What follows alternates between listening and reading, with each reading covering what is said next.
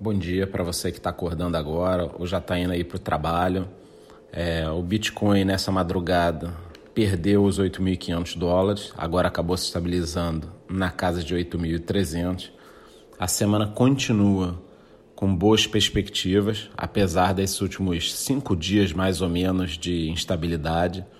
No mundo real, que é o mundo que a gente gosta, das notícias, do que está acontecendo nas empresas, é, nós também temos excelentes perspectivas.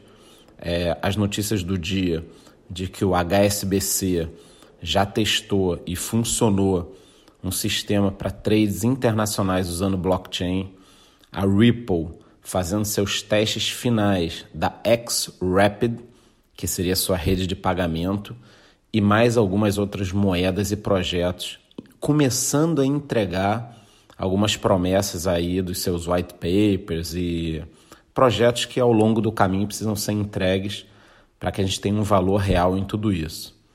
Então, ao longo do dia, a gente vai tentar trazer aí para vocês todas as notícias de moedas, projetos, o que que estão entrando nas exchanges e uma alta ou uma baixa aí que possa acontecer eventualmente.